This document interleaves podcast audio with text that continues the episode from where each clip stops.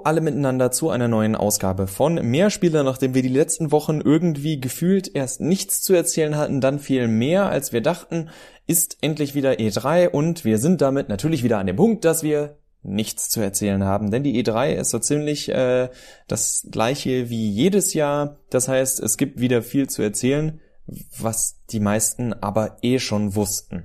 Oder Johannes? Ja, also wie wir gerade eben oder wie ich gerade eben schon im Vorgespräch sagte, also ich, es gibt eigentlich wenig, was ich sagen kann, weil ihr könnt euch eigentlich ja, wenn es euch nicht um die konkreten Spiele geht, sondern um das drumherum und das, das Fazit, was man ziehen kann, könnt ihr euch eigentlich den Podcast vom letzten Jahr anhören und es ist genau dasselbe. Ich wäre gern irgendwie, weißt du, positiver gestimmt. Und ich glaube, letztes Jahr war ich auch ein bisschen positiver gestimmt, weil es einige Titel gab, die wirklich interessant klangen. Aber dieses Jahr ist es so, ist es so, äh, weißt du, also ich, ich, ich wäre gern irgendwie überraschter und positiver und, und besser drauf und besser äh, eingestellt, aber fällt mir schwer angesichts dieses diesen Jahres. Das liegt aber wahrscheinlich auch daran, dass dieses Jahr einfach viele Spiele nochmals jetzt vorgestellt wurden, kur kurz und mit kurz meine ich in den nächsten zwei Quartalen äh, vor ihrem Release und damit eben schon Thema auf der letzten E3 waren. Also viele ja. Spiele, von denen wir dann letztes Jahr gehört haben, sind jetzt ein konkreteres Thema. Das heißt, letztes Jahr gab es dann vielleicht nur den, den Teaser oder das Announcement und dieses Jahr bekommt man Gameplay zu sehen. Ich glaube tatsächlich, dass für die Journalisten vor Ort diese E3 gar nicht so schlecht ist, weil ähm, von dem, was ich mitbekommen habe, sehr viel tatsächlich anspielbar ist. Und das ist natürlich immer schön wenn die Journalisten Hand anlegen können und sich wirklich ein, endlich ein richtiges Bild davon machen können und nicht einfach äh, johlen, nur weil sie Kratos sehen, weil dafür kann ich zu Hause mit fünf Kumpels äh, nach sechs Bier da sitzen, äh, den bärtigen Mann kenne ich. Davon hat der Zuschauer dann sehr wenig. Also von diesen, klar, gerade für den, für den, ich glaube, PC, für den Stream-Zuschauer war die E3 bisher ziemlich mau. Ich habe mit Walde geschrieben, weil der hat gemeint, die Nintendo-Präsentation war eine der schlimmsten, die er jemals gesehen hat. Es war wohl richtig langatmig und langweilig zum Gucken. Ich habe mich auch durch äh, Präsentationen von äh, Square Enix gedrückt, wo sie unter anderem äh, Dragon Quest Builders vorgestellt haben. Diese Mischung, also diese, dieser, wie alle böse sagen, dieser äh, äh, Minecraft Rip-Off mit ein ich wollt, paar. Ich wollte gerade sagen, ich, ich brauche das nur hören. Ich habe nichts über dieses Spiel gehört. Ich höre heute zum ersten Mal und mein Gedanke war Minecraft. Ja, ja, also es ist, es ist, es klaut sich ganz klar Ideen bei Minecraft und bringt dann ein paar Dragon Quest Elemente rein. Da äh, verstehe ich durchaus, dass die die verantwortlichen Tiere bei Square Enix diese Idee gehört haben und gesagt haben, oh, dann drucken wir heute wohl Geld.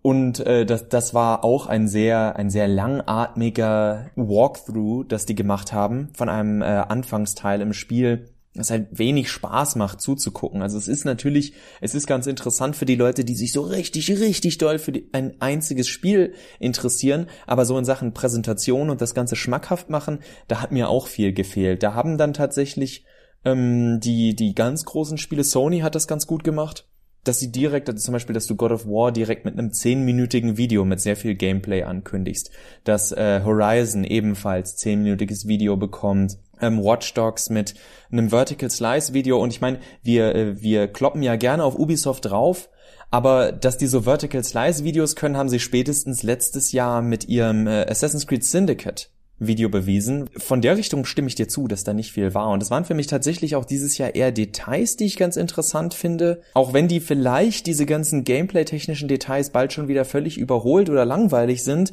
weil äh, ja gerade Microsoft jetzt auch offensiv nach vielen Dementi bekannt gegeben hat, dass auch sie eine erweiterte Xbox rausbringen wollen. Das ist ohnehin so für mich eigentlich die, die wichtigste Nachricht, äh, weil sie eben auch ganz große Kreise zieht, dass äh, im Kontext gesehen natürlich Microsoft und Sony beides ein Update ihrer Konsolen herausbringen werden. Äh, Microsoft sogar mehr oder weniger zwei. Äh, einmal mit der Xbox Slim und dann dem Resultat von Pro Project Scorpio. Und da muss ich sagen, äh, bin ich echt der Meinung, dass, dass Microsoft ihre Entscheidung für den Namen Xbox One, der schon bei Ankündigung alle eigentlich nur zum Kichern und zu, zu Facepalms hingerissen hat, jetzt im Gesicht explodiert. Weil, wie, wie heißt denn diese neue verbesserte Xbox One? Xbox One 2? Xbox 1.5, Xbox The New One. Was ein ganz großes Problem bei dem Benennen eben ist, dass wenn es ähnlich laufen soll wie bei der PlayStation, also wir haben ja schon mal darüber gesprochen, deswegen ziehen wir das jetzt gar nicht zu sehr in die Länge, hm. aber äh, ich stelle mir das durchaus so vor, dass das ein ähnliches Prinzip wie bei äh, dem Nintendo 3DS wird, wo es ja den äh, New Nintendo 3DS gibt, der äh, so ziemlich kein exklusives Spiel hat weil Nintendo genau weiß oder befürchtet, dass sie sehr viele Käufer vergraulen könnten, die sagen, ich habe mir erst vor kurzem ein äh, Nintendo 3DS gekauft und jetzt bringt ihr eine Konsole raus, die das alles abspielen kann, was ich mir gekauft habe, nur mit etwas kürzeren Ladezeiten, etwas stabilerer Grafik und jetzt noch lauter neue Spiele, die ich nicht spielen kann. Genau das haben sie aber nicht gemacht. Äh, es gibt diesen New Nintendo 3DS. Bis auf ein, zwei Spiele weiß eigentlich keiner, warum es diese Konsole jetzt unbedingt geben musste und warum sie das nicht einfach nur eine abgedatete Version genannt haben. Und bei Xbox ist dann die Frage, nennen wir sie Xbox Scorpio, aber dann musst du den Leuten erklären, okay, der einzige Unterschied zwischen der Xbox Scorpio und der Xbox One ist, dass ihr an und für sich alle Spiele auf beiden Konsolen spielen könnt. Nur ist die Grafik auf der Scorpio ein Tick besser und die Ladezeiten ein Tick kürzer und falls ihr Filme für viel zu viel Geld in 4K streamen wollt, dann ist das jetzt möglich. Na hurra. Ähm für mich, wir, wie, du hast ja schon darauf hingewiesen, dass wir das Thema schon beackert haben. Ähm, es ist für mich aber nochmal klar geworden, dass so einer der Gründe, warum man das eben macht, dieses Update, ganz klar Virtual Reality ist, wo ja auch alle großen Publisher äh, und Nintendo und Sony drauf setzen, dass das ein Ding wird. Äh, das ist der eine Punkt und zum anderen Punkt dient es natürlich auch einfach dazu, die Lebenszeit der Konsolen zu verlängern. Mich erinnert das ja ein bisschen an die Peripherie-Schlacht sozusagen ähm, während der 16-Bit-Zeit zwischen Super Nintendo und äh, Mega Drive. Also der Super Nintendo hat da nicht wirklich mitgemacht, äh, beziehungsweise Nintendo hat mit dem Super Nintendo da nicht wirklich mitgemacht, aber Sega hat ja sein äh, Mega Drive beziehungsweise Genesis in den USA ja erweitert nicht nur mit einem CD-Laufwerk, dem Mega CD, sondern schließlich auch mit dem äh, 32X, dem 32X-Aufsatz, was alles aber nicht wirklich so viel gebracht hat. Ähm, insofern, also da, da fühle ich mich gerade so ein bisschen dran erinnert. Und die Idee war natürlich auch, diese, diese Laufzeit äh, zu verlängern. Man darf ja nicht vergessen, zwischen dem äh, Mega Drive äh, und dem Super Nintendo lagen, zumindest glaube ich in Deutschland, äh, knapp zwei Jahre, 89 äh, und ich glaube 91 oder vielleicht sogar 92 äh, ist der Super Nintendo rausgekommen. Diese Konsolenvorstellung, ähm, oder was heißt Vorstellung, diese Ankündigung von Microsoft finde ich tatsächlich so dass das Interessanteste, was auf der E3 passiert ist, weil es eben äh, ja zeigt so ein bisschen, wohin sich die äh, Industrie da äh, entwickeln könnte. Also zumindest wo sie denkt, dass sie, dass sie sich hin entwickeln soll. Es, ja. Ich meine, auf der, auf, auf einer Seite ist es ja, es ist absolut verständlich, und es ist sinnvoll, dass sie das Update machen in Angesicht der Tatsache, dass ihre jetzigen Konsolen schlichtweg äh, nicht kompatibel sind mit einer vernünftigen Virtual Reality ähm, Umsetzung. Also wie du, wie du das ja gerade angesprochen hast. Auf der anderen Seite, ähm, abgesehen vom Virtual Reality, denke ich, dass äh, die Videospiele in erster Linie an ganz anderen Dingen kranken als noch bessere Grafik oder 4K-Auflösung und dergleichen. Die, also nochmal, die Leute, ich erinnere mich ja an äh, an die Gespräche von wegen, ja, so groß ist jetzt, ist das Upgrade jetzt nicht grafisch von PS3 zu PS4 und Xbox 360 zu Xbox One. äh, das war jetzt nicht mit Absicht, ich wollte nur nichts Falsches sagen, weil ich nie eine Xbox hatte. Da ist mir wieder aufgefallen, dass wenn ich äh, inzwischen Spiele sehe, sei das jetzt zum Beispiel äh, Far Cry 4 noch, also wenn ich mir wirklich mal so die Videos angucke, es läuft einfach so viel flüssiger. Es geht nicht mal darum, dass die Grafik besser aussehen muss, sondern es läuft einfach so viel flüssiger. Es, es, es ruckelt nicht, es eckt nicht an. Wir haben im Vorgespräch gerade, äh, haben Johannes und ich uns über den äh, noch ziemlich aussagefreien Trailer und an weiteren Ankündigungen zu Mass Effect Andromeda unterhalten mein großes Problem mit BioWare bei den Mass Effect Spielen, dass die zumindest die Konsolenumsetzungen immer sehr hakelig waren. Ähnlich was ich den Telltale Spielen immer vorwerfe.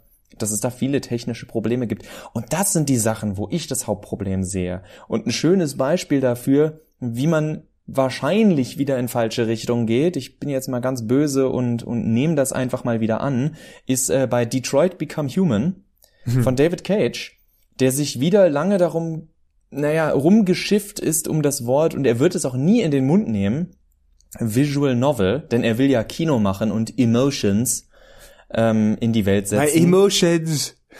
My Emotions. Und ja, ja, äh, jeder weiß, desto höher die Polygondichte, desto mehr Emotionen. Hm. Und da gibt es einfach ganz viele Beispiele im Bereich Visual Novel. Wer sich damit nicht so auskennt, gerade in Japan sehr beliebtes Genre, weil äh, in Anführungszeichen technisch zumindest sehr leicht zu äh, programmieren. Sprich wenig Animation, dafür sehr viel Text, sehr viel Geschichte und die Freiheit in der Geschichte Entscheidungen zu treffen. Und da hat sich besonders hervorgetan, äh, die haben sich hervorgetan, die beiden Reihen Danganronpa und äh, Zero Escape, was auf mal, den du Handhelds. Hast, du hast das wirklich recherchiert, ne? Ja, ja. äh, was, was auf den, was auf den Handhelds sehr beliebt ist, einfach dafür, dass es unglaublich viele Möglichkeiten gibt. Zero Escape mit einem ähnlich cleveren Ansatz wie äh, Until Dawn für die PlayStation 4 da ist auch tatsächlich um das Leben deiner vielen Charaktere, also viele Charaktere und es geht um das Leben der Charaktere. Jetzt hat Until Dawn auch mit sehr viel äh, äh, mit, mit opulenter Grafik gearbeitet, aber dadurch, dass sie sich dieses klare Gerüst von, ähm, von Horrorfilm genommen haben, hat das, hat diese Entscheidungsfreiheit funktioniert. Bei David Cage, so sehr ich Heavy Rain weiterhin mag, auch wenn es, wie gesagt, spielerische Schwächen ohne Ende hat, bei David Cage sehe ich einfach wieder, dass der fünf Spiele auf einmal machen wollte und sich am Ende leider nicht darauf konzentrieren wird, eine äh, ne, ne schöne äh, ja Visual Novel zu schreiben. Mein Eindruck von den Trailern ist halt, ähm, naja, es ist ein David Cage Spiel, was ich so schon mal mehr mehrmals irgendwie gespielt habe. Also ich nicht jetzt, aber als Zuschauer, der David Cage Spiele gespielt hat, ähm, also Spiele von Quantic äh, Dream, der weiß, wie wie diese Spiele funktionieren. Und es ist obwohl sie sich natürlich, obwohl sie natürlich Themen anreißen, die irgendwie interessant sind und auch dieses Worldbuilding von Detroit Become Human sah interessant aus, aber letztlich ist es doch eine lineare Erzählung von der mir nur suggeriert wird, dass ich darauf Einfluss habe. Und es ist eine riesige Ansammlung von Quicktime-Events. Events. Und äh, dafür spiele ich halt kein Spiel. Und also genau also man, man kann es ja. man kann's natürlich, man kann natürlich sagen, dass wir da äh, ein bisschen heuchlerisch sind, weil äh, wir, wir beide natürlich große Fans von linearen äh, äh Erzählungen, von, von guten äh, Geschichten in Rollenspielen und so weiter sind. Ähm, ne, du bist ja auch ein, äh, hast ja auch gerne The Last of Us gespielt, was ja tatsächlich auch ein Schlauch ist, mehr oder weniger, ja. Es ist halt nochmal ein Unterschied, ob dir, äh, ob du wirklich diese spielerischen Elemente hast, wie, wie in den Titeln von Naughty Dog beispielsweise, ähm, diese Action-Momente, oder ähm, eben nur diese, diese mehr oder weniger statischen Quicktime-Events von, von Quantic Dream spielen genau die Probleme, die du ansprichst, sind auch die, die das Spiel wieder treffen werden. Und das ist das, das Traurige, das ist auch nichts Neues. A David Cage-Film ist ungefähr so äh, berüchtigt wie Hideo Kojima. Und darauf wollen wir gar nicht eingehen, weil dieser Ankündigungstrailer zu dem Kojima-Spiel sagt noch überhaupt nichts aus. Die, nee. da, war, da warten wir mal angenehm zwei, drei Jahre, bis man mehr weiß. Es ist, also da muss man auch nichts zu sagen. Das ist PR-technisch natürlich ganz, ganz clever, möglichst schnell zu zeigen, äh, Kojima macht tatsächlich etwas. Hm. Wer sich mal, äh, das Interessanteste übrigens an dem Trailer ist ganz am Ende die Einblendung mit den ganzen Namen, weil man tatsächlich sieht, dass da äh, ziemlich große Tiere dran, setzen, äh, dran sitzen. Das ist so eine Art Supergroup an Entwicklern und Producern, die an dem Spiel sitzt. Kann am Ende nur eine Enttäuschung werden, in Anführungszeichen. Aber ähm, irgendwie hat sich Kojima bisher noch um jede Enttäuschung gewunden und äh, das wird auch diesmal so sein, aber darüber kann man in zwei, drei Jahren sprechen. Worüber man jetzt sprechen kann, ist äh, eine Sache, die mir aufgefallen ist bei der Präsentation von, darauf habt ihr doch alle gewartet bei mir, Fanboy, äh, Final Fantasy 15. Und zwar wurde der Wait-Modus vorgestellt, ähm, weil ja doch durchaus viele Leute sagen, dass ihnen das, das Kampfsystem zu hektisch ist, weil nun mal althergebrachte Final Fantasy Spieler äh, dieses ATB, dieses Active Time Battle gewohnt sind. Das hat sich ja auch äh, Square damals patentieren lassen tatsächlich. Genau. Ähm, was auch ganz interessant ist, weil sie in der Präsentation, ähm, auch wenn es natürlich nur ein kleines Element ist, äh, sie es mit Absicht jetzt Combat nennen.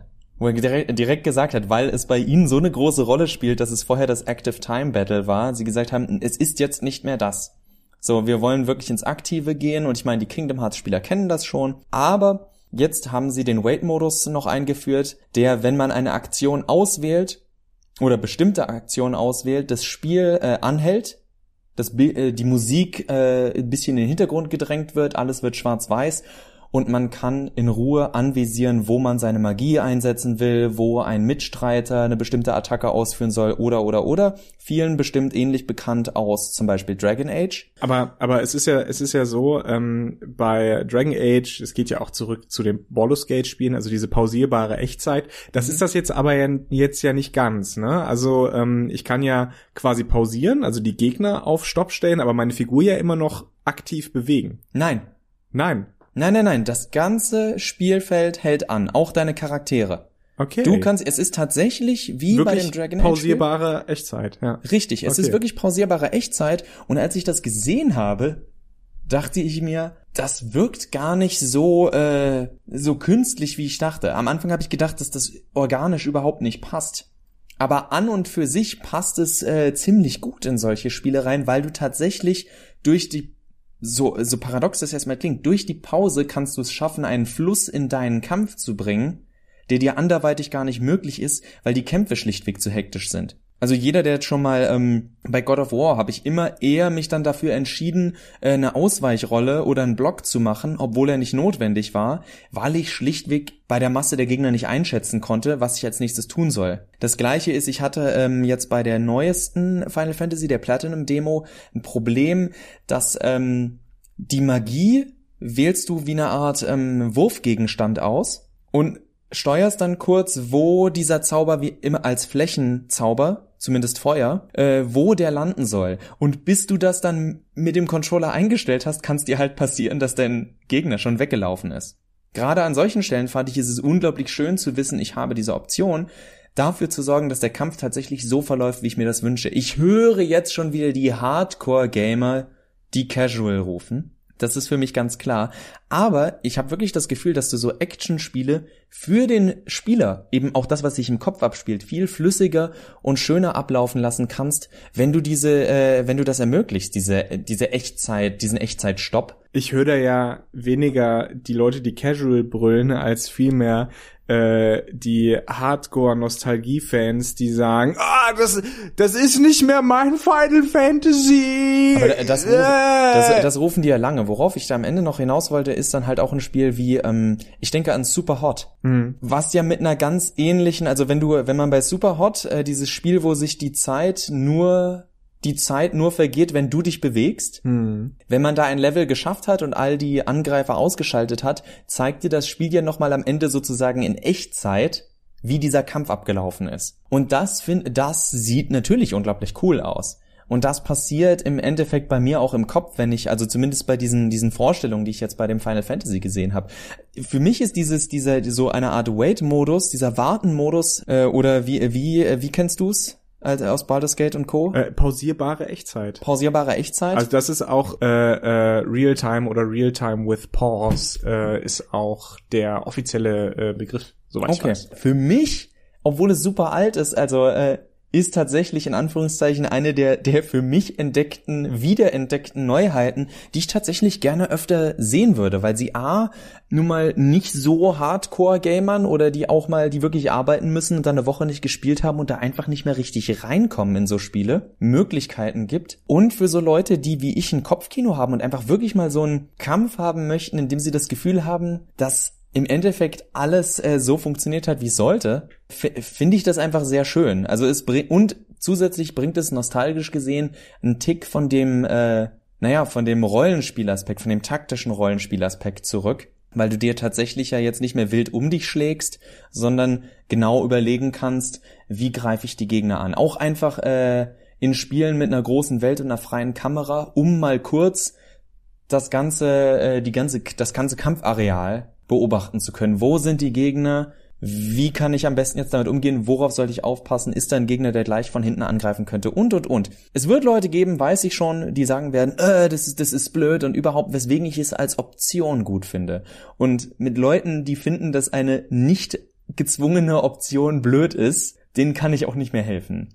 Also das war, das war, das war tatsächlich eine völlig kleine Sache, wo ich da saß und mir an den an den Kopf gehauen habe und gedacht habe, das gibt's ja nicht, das ist so simpel, aber es ergibt so viel Sinn in so vielen Situationen, gerade bei modernen Actionspielen. Und ich glaube, dass Square Enix damit auch eine gute Entscheidung äh, getroffen haben, um eben das doch schon sehr betagte Final Fantasy ähm, Kampfsystem ein bisschen zu modernisieren und ein bisschen auch anzupassen an die Möglichkeiten, die man heutzutage einfach hat, ähm, mit ja, Technik und, und Einbindung von Spielern und so weiter. Und das bringt uns ja auch wieder ähm, vielleicht zu ähm, so einem, einem kleinen letzten positiven Highlight von der E3, ähm, was nämlich die behutsame Modernisierung ähm, angeht. Und zwar haben wir alle, äh, auch ihr, die ihr zuhört, wahrscheinlich den Legend of Zelda Breath of the Wild Trailer gesehen. Habe ich das richtig ja, gesagt? Breath ja. of the Wild. Wunderbar. Es ist ein neues äh, Zelda-Spiel. Wir haben letzte Woche ja schon sehr nostalgisch über, über unsere Erfahrung mit Zelda berichtet, äh, mehr oder weniger unbeabsichtigt. Ähm, und ich muss sagen, das ist nach äh, langer Zeit mal wieder ein Zelda, auf das ich Lust habe, muss ich sagen. Das war auch mein erster Gedanke. Und damit, und damit habe ich wirklich nicht gerechnet, weil ich finde immer, dass, dass, dass unser äh, guter Freund, auch wenn er nichts davon weiß, Yazzi, es durchaus übertreibt, wenn er sagt, äh, seit dem und dem Zelda spielen wir dasselbe Spiel und hat sich nichts getan. Also mir ist das aufgefallen bei, bei Twilight Princess. Das war so mein letztes wirkliches Zelda, was ich gespielt habe. Und da habe ich schon echt langsam Ermüdungserscheinungen bekommen, weil füge drei Sachen zusammen, dann hast du einen Dungeon und dann musst du nochmal fünf Sachen zusammenfügen und dann hast du das letzte Dungeon, dann kommt der Bosskampf und Abspann. Das ist halt sehr, sehr formal, formalistisch alles. Da habe ich dann auch echt schon mit den Augen gerollt. Die Formel wird nicht so weit weggehen, das dachte ich mir beim Trailer schon, aber der Trailer war wieder so voller Ideen und auch eben also was Items anging, was Attacken anging und das, obwohl sie nur kurz angedeutet wurden. Und auch Elemente, die so, so blöd und simpel es klingt. Link kann klettern. Hm. Link kann endlich Dinge hochklettern. Gebäude, Berge, er ist an einer Stelle sogar in einem Überhang. Er, er klettert, er klettert eine, eine Kirchenruine hoch. Großartig. Was mich, was mich in, äh, gerade bei, äh, bei Open World, es soll ja jetzt tatsächlich sehr viel größer werden als die früheren Spiele. Open World und Survival. Genau, äh, man hat ja auch gesehen, er muss kochen. Ich habe mhm. Ausschnitte mhm. gesehen, dass wenn er in der Kälte unterwegs ist und keine richtige, ich meine, das gab's früher ja auch schon, dass er zum Beispiel, wenn du im Vulkan warst und die Goron-Rüstung nicht hattest, dann konntest du da immer nur so mhm. drei Minuten oder so rumrennen, je nachdem, äh, welche Rüstung du hattest. Ich glaube, die die Sora-Rüstung hat einen Moment länger ausgehalten als die normale, bin mir aber nicht sicher. Und das, äh, deswegen, die können ja Game Design und ich bin mal gespannt, ob sie es schaffen können. Da bin ich sehr interessiert, ob sie es schaffen können, diese dichten Welten, die sie bisher gemacht haben, auch größer zu machen oder ob da dann einfach sehr viel Leere sein wird. Das finde ich unglaublich spannend. Da freue ich mich auch drauf, plus den Bonuspunkt, dass Legend of Zelda nicht versucht, zwanghaft irgendwie düster, dunkel zu sein, sondern weiter Legend of Zelda ist. So eine richtige whimsical Fantasy World, die mhm. angenehm ist, wenn ich mir äh, das, das europäische und amerikanische, alles ist ernst, äh, Fight the Power und so weiter und so fort angucke. Ja, Legend of Zelda nimmt sich selten sehr, sehr ernst. Also ich glaube, der, der ernsteste ernsteste Twilight Princess, glaube ich. Titel war definitiv Twilight Princess, der war aber auch so so angelegt. Ähm, nee, also ich muss sagen, äh, äh, ich bin ich bin gespannt, was sie draus machen. Ich sehe da viele Ansätze, die zumindest mir mir als Zelda-Formel müde Menschen zeigen, hey, das könnte sich lohnen, dieses Spiel auszuprobieren. Ich werde mir natürlich keine NX-Konsole dafür kaufen, aber. Man kann es aber ähm, auch auf der Wii U spielen und darüber denke ich tatsächlich nach, weil du die Wii U ja inzwischen für einen Apfel und ein Ei bekommst. Deswegen. Ähm, was, ja. was, was ich noch dazu sagen wollte, ist, also die größte Frage und die wichtigste Frage bei Legend of Zelda Breath of the Wild ist, wie passt das Ganze in die Zelda-Timeline? Weil die Zelda-Timeline ist eine der kohärentesten und bestesten und vor allen Dingen wichtigsten, weil sie jeder gebraucht hat, Timelines in der gesamten Geschichte der Videospiele.